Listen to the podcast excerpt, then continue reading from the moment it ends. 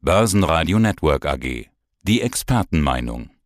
Der Eurofinance Weekly Podcast. Alles Wichtige um geldpolitische Themen, Banken und Personen. Mein Name ist Andreas Scholz vom Finanzplatz Frankfurt von der DFV Eurofinance Group. Wir richten unter anderem die Eurofinance Week aus und wir machen wieder unseren Eurofinance Weekly, machen den Freitag, den Montag, das Wochenende also zu einer kleinen Finance Week und diskutieren über das Thema Geldpolitik, weil Kommende Woche gibt's nochmal die Weihnachtssitzungen von EZB und FED und das soll auch unser Thema sein. Na, ob da jemand mit einer Route vorbeikommt oder mit einem prall gefüllten Zinssack, das wissen wir noch nicht. Wir müssen natürlich über die Zinserwartungen der Märkte reden. Ich habe so den Eindruck, immer mehr Marktteilnehmer rechnen jetzt mit immer mehr Zinssenkungen. Das heißt, der Wettlauf um die Interpretation oder auch tatsächlich die Zinssenkungen hat begonnen. Was da los? Ja, man ist so wirklich in vorweihnachtlicher Stimmung. Wir sehen es ja an den Börsen auch. Wir können wirklich von einer Weihnachtsrallye sprechen. Passt wieder zum Thema. Das macht ihr in vielen, vielen Interviews. Das ist gar nicht meine Aufgabe. Ich kann nur sagen, dass die Notenbanker, das ist ja so ein bisschen meine Leidenschaft, wie geht die Geldpolitik mit dem Thema um? Die Geldpolitiker sind nicht dem Kursfeuerwerk an den Börsen verpflichtet. Die sind sozusagen der Preisstabilität verpflichtet. Und da ist der Job noch nicht getan auf beiden Seiten des großen Teiches des Atlantiks. Sowohl sowohl die US-Notenbank als auch die EZB müssen da noch einiges tun. Wir sind noch nicht im Ziel. Das ist nichts Neues. Das haben wir hier jede Woche schon diskutiert. Überraschend ist aber diese Zinssenkungseuphorie. Und ich würde wirklich sagen, da ist eine Euphorie im Markt und die wird fast jeden Tag größer. In dieser vorweihnachtlichen Stimmung gehen alle zumindest in der Eurozone davon aus, dass Christine Lagarde wieder das Christkind macht und relativ schnell sozusagen die Zinsen senkt. Die Rede am Markt ist gar nicht mehr nur von der ein oder anderen Zinssenkung. Man hat im Moment den Eindruck, dass die Märkte fast schon einen echten Zinssenkungszyklus einpreisen. Und das ist aus meiner Sicht, wir werden es gleich nochmal besprechen, deutlich verfrüht. Da ist zu viel Optimismus im Markt. Und das ist das Thema, weil wir in der nächsten Woche ja nochmal die Chance haben, dann könnte Christine Lagarde sozusagen hier Zustellung beziehen. Was hat denn das für Folgen? Was hat denn das für Auswirkungen? Also wer aus den hohen Häusern der Geldpolitik derzeit von Zinsen, vielleicht sogar von höheren Zinsen spricht, der wird ja fast schon ausgelacht. Oder auf der anderen Seite, vielleicht kann er sich auch selber das Lachen gar nicht so richtig verkneifen, so scheint es zumindest. Verlieren die Geldpolitiker ihre Glaubwürdigkeit? Das wäre ein Riesenproblem. Ja, spannendes Thema, spannendes Thema, weil, weil es geht ja letztlich um das Einhalten, das in Schachhalten der Inflationserwartungen. Und wenn der Markt eine andere Meinung hat, wenn der Markt sagt, äh, die Zinsen werden ohnehin sinken, das Thema Inflation ist vom Tisch. 2,4 Prozent war die Novemberzahl. Wir haben darüber diskutiert in der Eurozone. 2,4 Prozent. Ja, das ist deutlich unter den Niveaus, die wir genau vor einem Jahr hatten. Da waren wir noch im zweistelligen Bereich. 2,4 Prozent ist aber noch nicht 1,9 und noch nicht zwei Prozent. Jetzt könnte man sagen, ach Herr Scholz, seien Sie nicht so pingelig, also diese 0,4 Prozent. Und dann haben wir eben die zwei Prozent in ein paar Wochen. Also das ist es nicht. Ich habe immer gesagt, die letzte Meile ist dann sozusagen die schwierigste, zumal die Kerninflation ja nicht bei 2,4 liegt. Das ist die Gesamtrate. Die Kerninflation liegt noch ganz klar über drei Prozent. Aber warum ist das so gefährlich, wenn sich die Märkte jetzt so früh in dieser vorweihnachtlichen Euphorie auf Zinssenkungen einstellen? Weil das hat letztlich wieder eine möglicherweise expansive Wirkung, weil man dann auch relaxter ist, was das Thema Tarifabschlüsse anbelangt. Alle Tarifpartner oder beziehungsweise die die auf der Gewerkschaftsseite, die auf der Arbeitnehmerseite sind, die die Arbeitnehmer vertreten, werden sagen, ja, ja, also jetzt können wir doch noch mal so ein bisschen mehr haben und wir haben ja gerade wieder die Warnstreiks auch der GDL. Das Thema Löhne, Wachstum, Löhnerhöhung ist ja nicht vom Tisch. Also das ist eine gefährliche Gemengelage, die die Notenbanker natürlich als Gefahrenmoment sehen und das macht es im Moment für die EZB, aber auch für die FED so schwierig, wenn man nicht mehr auf sie hören will. Das Thema Zinserhöhung ist vom Tisch. Aber das Thema Zinssenkungen, das ist den Notenbankern im Moment zu hoch auf der Tagesordnung. Nur was sollen sie tun? Sie können ja nicht nun jeden Tag sagen, nein, nein, das Thema steht noch nicht an. Also im Moment sind die Märkte, kann man sagen, einfach blind auf dem einen Auge, nämlich auf dem Falkenauge, auf dem falkenhaften Auge. Die Marktteilnehmer sehen im Moment nur noch Tauben um sich herum nur noch das Christkind und nicht den Knecht Ruprecht mit der Rute, denn Jay Paul, ich, ich werde ein Bild äh, am Montag skizzieren, Jay Paul als Weihnachtsmann, böse Blicken mit der Rute.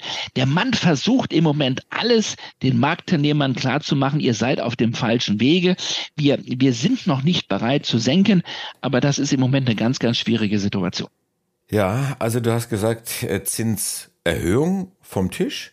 Und ich drehe es mal weiter. Zinssenkung ist noch nicht auf dem Tisch. Wir sind jetzt irgendwo, was das weihnachtliche Mal angeht, dazwischen. Stichwort Weihnachten. Lagarde, du hast sie mit dem Christkind äh, verglichen. Was wird sie nächste Woche mitbringen auf dem Gabentisch? Sie muss mit der Route, auch wenn das nicht zum Christkind passt, sie muss auf den Tisch hauen. Und zwar so, dass es richtig knallt. Sie muss den Märkten und wenn, wenn, dann kann es jetzt sie nur tun.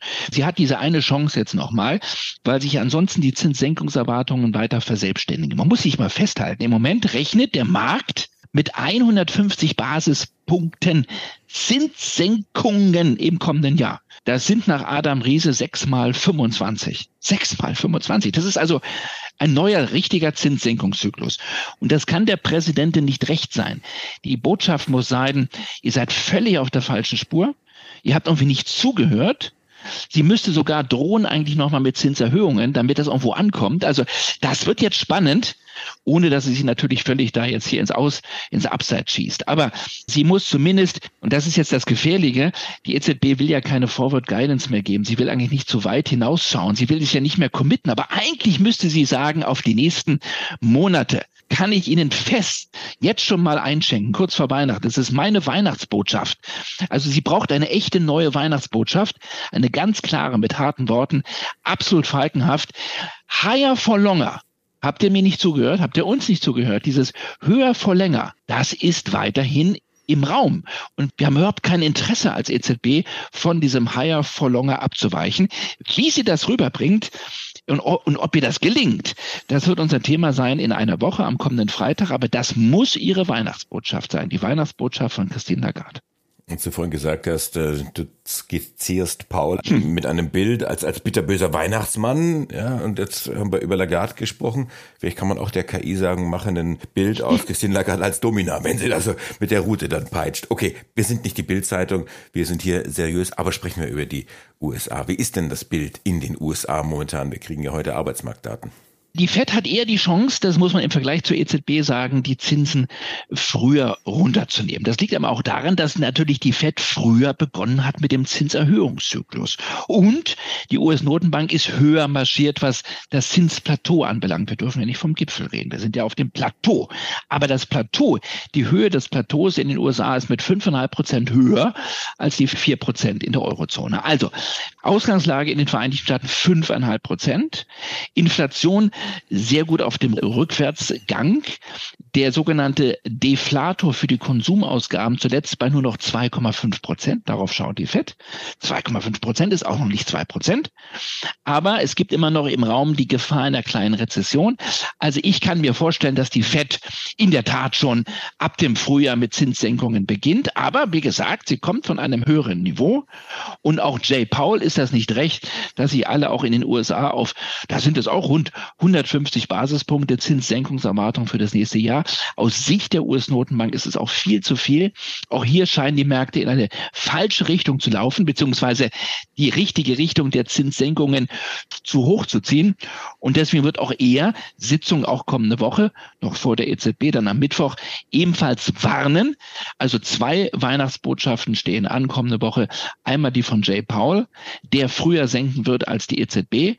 Aber auch für ihn sind diese Diskussionen Diskussion verfrüht, der auch einen Riegel vorschieben muss und auch nochmal gegenarbeiten muss. Das sind die spannenden Botschaften, die wir nächste Woche zu erwarten haben.